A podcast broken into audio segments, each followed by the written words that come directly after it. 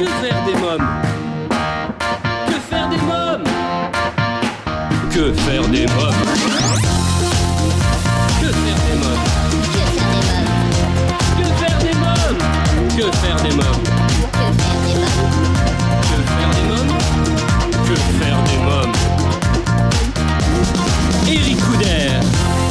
Bonjour à tous, bienvenue, c'est Eric Couder, des invités, des actualités, des sorties pour la famille et c'est absolument tout ce que vous pouvez retrouver chaque semaine à la radio et en podcast en écoutant votre émission Que faire des mômes.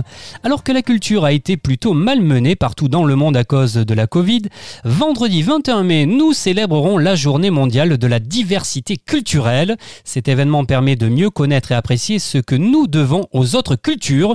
C'est ce que nous faisons toute l'année dans Que faire des mômes en vous parlant de toutes les formes de culture, de leur diversité. Nous allons à la découverte des autres, de leur univers, de leur créativité. Nous apprenons ainsi à mieux vivre ensemble. D'ailleurs, je vais de ce pas rejoindre mon invité.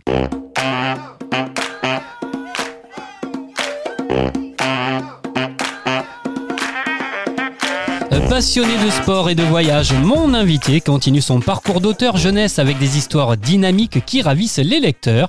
Complot sur l'Open, les pilleurs d'épaves, affaire Pélican à Miami, le trésor de la mer Rouge, mystère au manoir et la collection Classe Pirate. Aujourd'hui, elle signe son sixième roman aux éditions Locus Solus, Le fantôme du Logloman.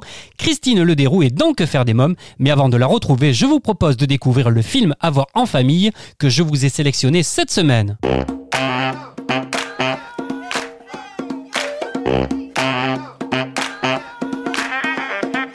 Cette semaine, je vous parle du film américain Cigogne et compagnie de la Warner Bros. est disponible sur la plateforme de streaming Netflix. Pendant longtemps, les cigognes livraient les bébés. Désormais, elles acheminent des colis pour un géant de l'Internet.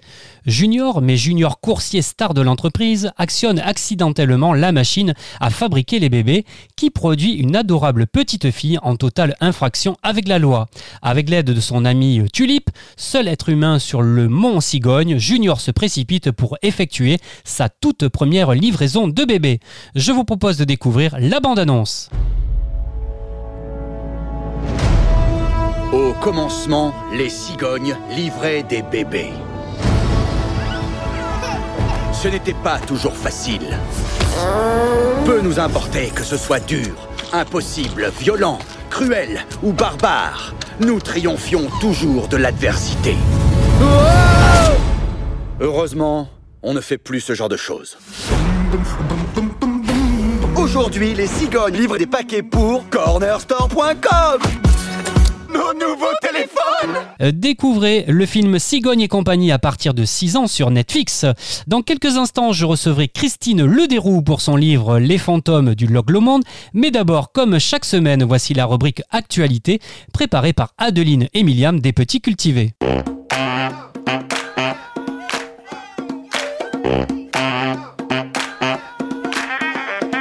Street Art, il crée et installe deux splendides moites à musique sur les murs de Paris.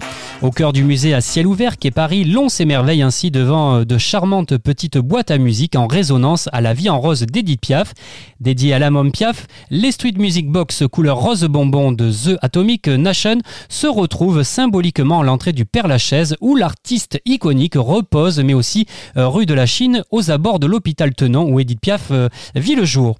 De l'hôpital Hôtel Dieu sur le parvis de Notre-Dame où Gainsbourg naquit il y a 93 ans, au mur de son hôtel particulier du 5 bis rue Verneuil où il vécut ses derniers jours, l'on s'extasie devant euh, ces petites œuvres d'art délivrant à nos oreilles les airs iconiques de Je t'aime moi non plus ou Le Poinçonneur des Lilas.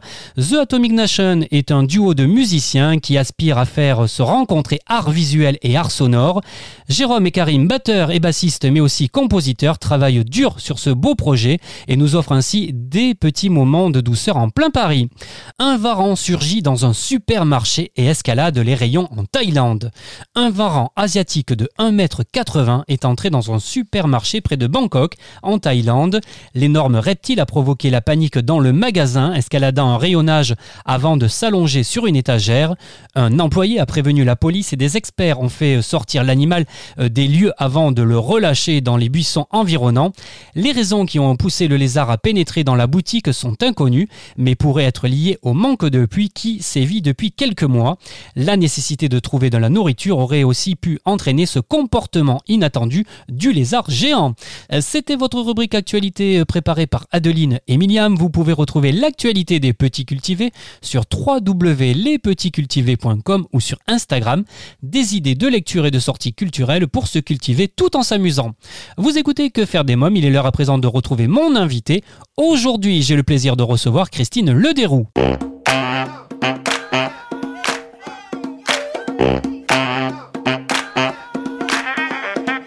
Bonjour Christine Lederoux. Bonjour Eric. Alors vous signez votre sixième roman, un roman d'aventure et polar pour les 9-12 ans, Les fantômes du Loch Lomond, publié aux éditions Locus Solus. Dans ce nouvel opus, les 4-7 sont en séjour linguistique en Écosse et ils vont se retrouver au cœur d'une enquête haletante. Alors que va-t-il se passer?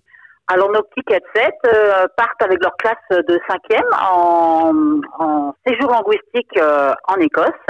Donc euh, ils, ils, atterrissent à Édimbourg et ils sont logés euh, tous les quatre, quelle chance, dans une famille euh, qui tient une auberge au pied du fameux Ben Lemon, donc qui fait partie de, des, des grands trails écossais pour faire de la randonnée. Donc voilà, ils arrivent dans cette famille où il y a des jumeaux, donc des twins, Jenny et, et Scott? Et Scott, voilà, tout à fait. Et là, ils vont apprendre plein de choses sur l'Écosse, sur ses euh, toutes ces légendes et tout ça, et l'histoire va commencer à partir de ce moment-là. Alors pour les auditeurs euh, qui découvriraient euh, pour la première fois votre univers, quelques mots sur les 4-7. Qui sont-ils et quelles particularités ont chacun d'entre eux? Alors, les 4-7, ce sont des, des, gamins de 12 ans. Ils habitent en Bretagne, à Quimper. Ils se sont connus par leur passion qui est le tennis, d'où le nom des 4-7. Donc ils sont dans le même collège, mais ils sont aussi dans le même club de tennis. Alors c'est vrai que dans les premiers, euh, je, je, mettais plus l'accent sur le tennis, et puis je me suis rendu compte aussi que bon ben après à travers les aventures, je laissais un petit peu moins de place au tennis et plus à l'aventure, mais euh, leur passion reste toujours là. Et ce sont d'intrépides détectives, ils sont curieux de tout.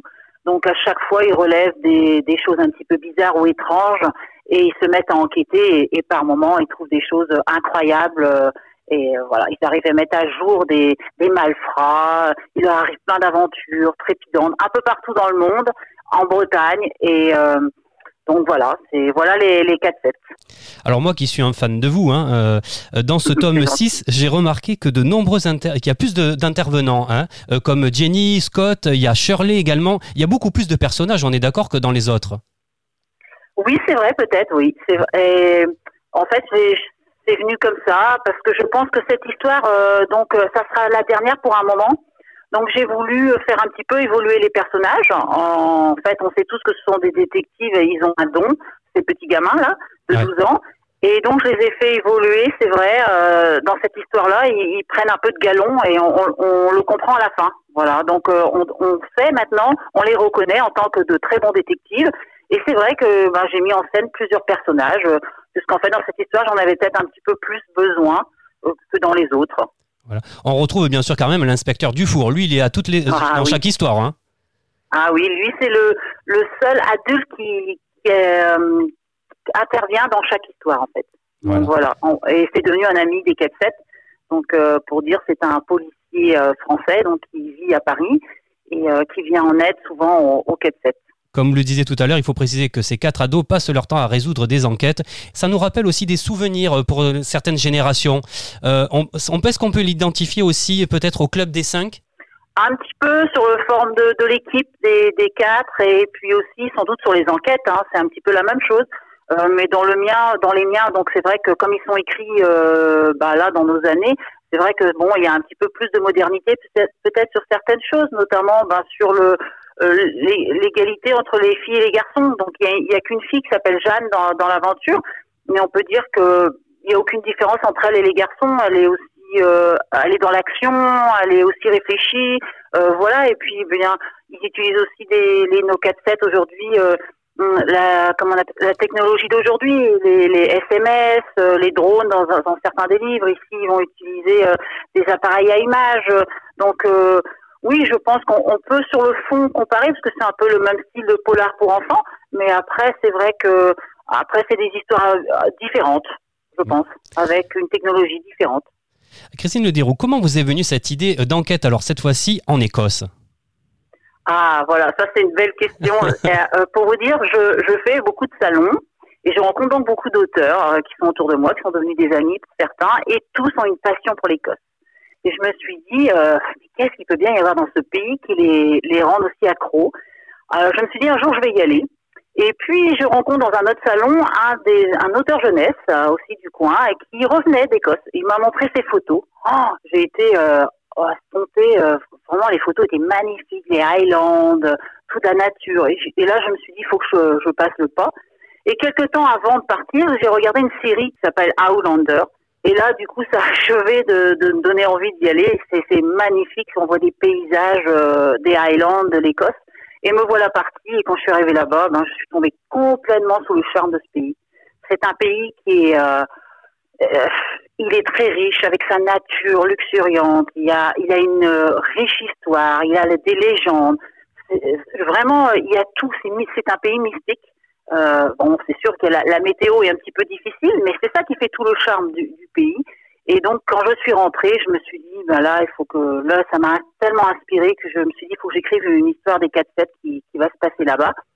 Et justement, en étant allée en Écosse, j'avais grimpé plusieurs Munro. Des Munro, ce sont des, des montagnes, en fait, qui, qu'il y a en, en Écosse. Donc, il y en a 300, je sais plus, je dis pas 360, et les, les Écossais, euh, s'ils veulent, ils se doivent de les faire. Et donc moi j'ai fait le Ben Lemon et le Ben Nevis et j'ai décidé d'arrêter mon histoire sur le Ben Lemon euh, parce que ce jour-là on a eu du beau temps et que j'avais l'impression d'être au paradis. Et donc voilà comment est née l'histoire euh, des fantômes du Ben, du Loch Lemon en fait. Alors, parce que le Loch Lemon c'est le lac qui se trouve au pied du Ben Lemon. Très bien. Alors vous êtes une passionnée de voyage et on le sent également dans vos écrits. Hein ah j'adore ça oui. En fait je me sers de mes voyages pour écrire les aventures des 4-7. Alors c'est vrai que le premier, comme je suis une ancienne prof de tennis, euh, enfin initiatrice tennis euh, dans mon club, j'ai eu la chance de participer à un grand tournoi euh, Challenger où j'ai été bénévole. Du coup, ça a commencé comme ça les 4-7. C'était d'abord des ramasseurs de balles, les 4-7. Et là, il y a une histoire policière sur un des joueurs. Ensuite, bah, je me suis servi de ma ville natale, qui est Concarneau, dans le Finistère, et les îles des Glénans, où se passe la deuxième histoire dans les pilleurs d'épaves. Ensuite, je suis partie un petit peu plus loin. Je les ai envoyés à Miami et dans les Everglades. Parce que c'est un endroit que j'affectionne euh, vraiment beaucoup. Et le quatrième opus, c'est le trésor de la mer Rouge, qui lui donc se passe euh, pour la plupart en, Jordanie, dans la cité antique de Petra, et un petit peu aussi en Israël sur le mont Masada. Donc ils sont à bord d'un paquebot, il leur arrive des histoires incroyables. Et en même temps, je fais découvrir à mes petits lecteurs euh, bah, ces endroits magnifiques hein, et, et plein d'histoires. Le cinquième opus, c'est Mystère au manoir. Alors celui-là, c'est une sorte de cold case euh, qui se passe dans ma ville à Quimper. Donc une histoire de bijoux volés en 1932 et euh, que les enfants vont découvrir dans un vieux manoir abandonné. Et 90 ans après, ils vont remonter l'enquête. Et mon petit fantôme du Loch Lemon, le petit dernier né, euh, donc en septembre dernier. Voilà, le sixième. Et donc, dans cette histoire, alors c'est randonnée, château, montagne, kid, fête, légende et fantômes sont au rendez-vous. Hein oui, oui, c'est ça, exactement. Mais en fait, en Écosse, ils sont partout. Hein. Ils sont partout. Euh, parlez-nous justement de cet étrange phénomène des 24 mai. Alors, le, 24 mai, donc tous les ans depuis plus de 100 ans, sur cette fameuse montagne du Ben Lemon, apparaît des fantômes. Dès minuit, il y a des fantômes qui apparaissent et il ne faut surtout pas y aller parce que ces fantômes-là vous, vous transforment en fantôme à, si, si, vous avez euh, le, le, culot d'y aller. Donc du coup, le maire de la ville prend une, euh, un arrêté pour empêcher euh, toute personne d'escalader cette montagne euh, le jour même, dès le matin jusqu'au lendemain matin, le, donc le 25 mai.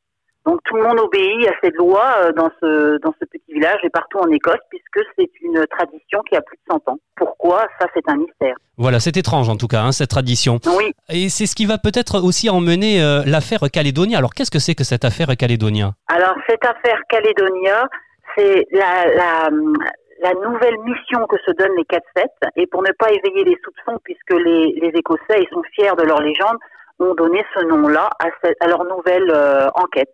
Pour comme ça ils peuvent en parler librement devant tout le monde sans euh, se remarquer. C'est un code en tout cas entre les 4-7. Hein, voilà, c'est un code secret, voilà, tout à fait. Comme ils en ont souvent dans leurs livres d'ailleurs, hein, oui. dans leurs aventures.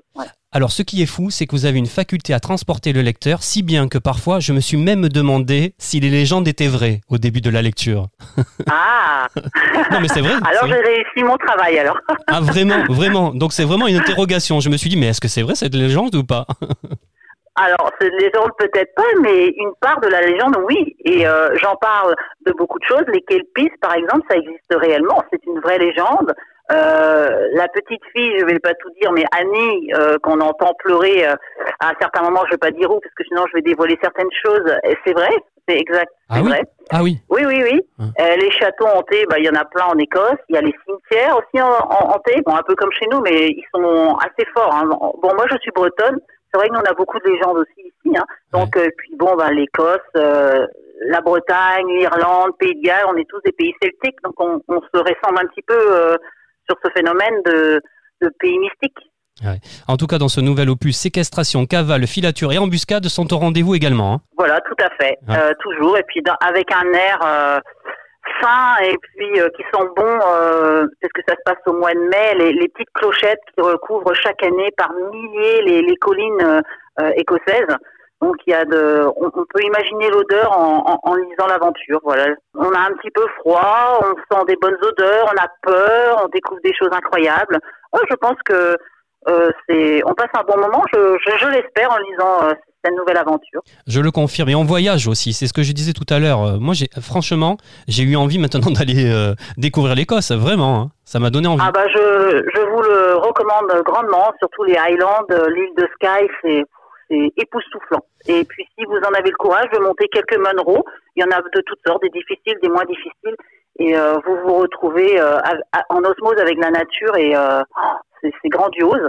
Et puis aussi il y a des animaux euh, partout en Écosse qui se baladent. Vous, allez prendre une route de campagne, vous allez tomber sur des troupeaux de moutons en liberté ou sur des cerfs, même des biches. euh, c'est vraiment euh, moi j'ai été époustouflée, c'est vraiment devenu un pays qui me plaît énormément et que j'ai envie de continuer à visiter. Justement, vous me parliez de moutons. Alors, c'est, euh, je dévoile rien puisque c'est sur la couverture du livre. Euh, Ces moutons, Oui. hein, on, les- on les retrouve dans l'histoire. Et c'est les illustrations sont de Joël Legard, hein, qui signe aussi chez Locus Solus La princesse qui chantait comme une casserole et Cinq chevaliers sans peur et toute votre collection des 4-7. hein. Voilà, tout à fait. C'est, euh, je suis très contente d'a- d'avoir été associée avec Joël car euh, c'est un très bon euh, illustrateur. Il c'est d'ailleurs, euh, il a écrit pas mal de choses, euh, des, des BD, il a fait Arsène Lupin, il a sur des nouveaux projets. Donc c'est un Nantais et euh, je vous recommande de- de- d'aller voir son site puisqu'il fait de très belles choses.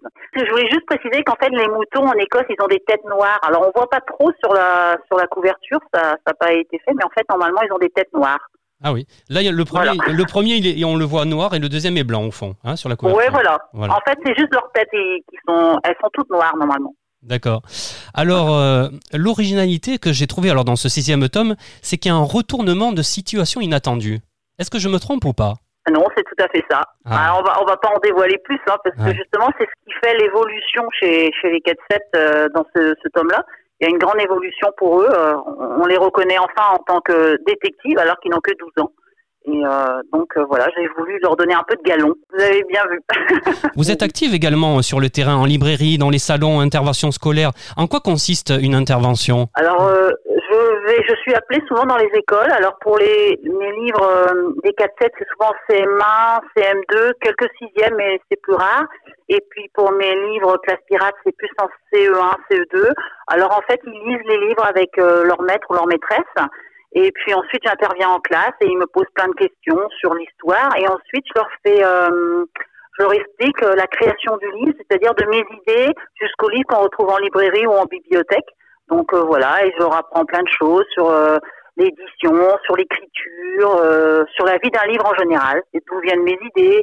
Et souvent, les enfants, je suis vraiment euh, impressionnée par leurs questions, parce que certaines fois, je me dis, eh ben, dis donc, ils ont vraiment pensé à tout et euh, vraiment épatant. Et je suis aussi étonnée que dans beaucoup de classes, je vois des enfants euh, qui écrivent ils écrivent leurs propres petites histoires et ils viennent me voir à la fin en me montrant. Certains ont amené leur cahier et tout. Et, et donc, je suis ravie de, de voir que ben, l'écriture, ça plaît aussi euh, aux petits, même si on n'y pense pas. Très bien.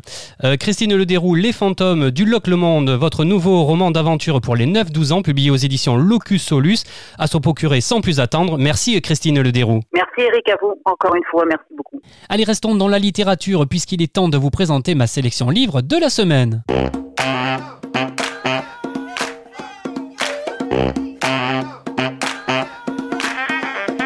Dans la bibliothèque de Que faire des mômes, j'ai mis en évidence cette semaine le livre du soir, Histoire et rituel pour bien grandir. Vous trouverez dans ce magnifique album cinq histoires pour célébrer la joie de lire, mais aussi euh, l'altérité, l'amitié, la confiance, le courage et cinq rituels pour les accompagner. Car lire des histoires fait grandir, vivre et s'épanouir. Le livre du soir, un ouvrage aux éditions Fleurus. Et eh bien voilà, Que faire des mômes pour aujourd'hui, c'est terminé. Si vous avez aimé cette émission, je vous invite à laisser un commentaire sur notre site quefairedesmoms.fr, à vous abonner à la newsletter et à nous suivre sur les réseaux sociaux. Merci à tous pour votre fidélité, c'était Eric Couder. On se retrouve la semaine prochaine avec de nouveaux invités, des actualités, des sorties pour la famille. Portez-vous bien, bye bye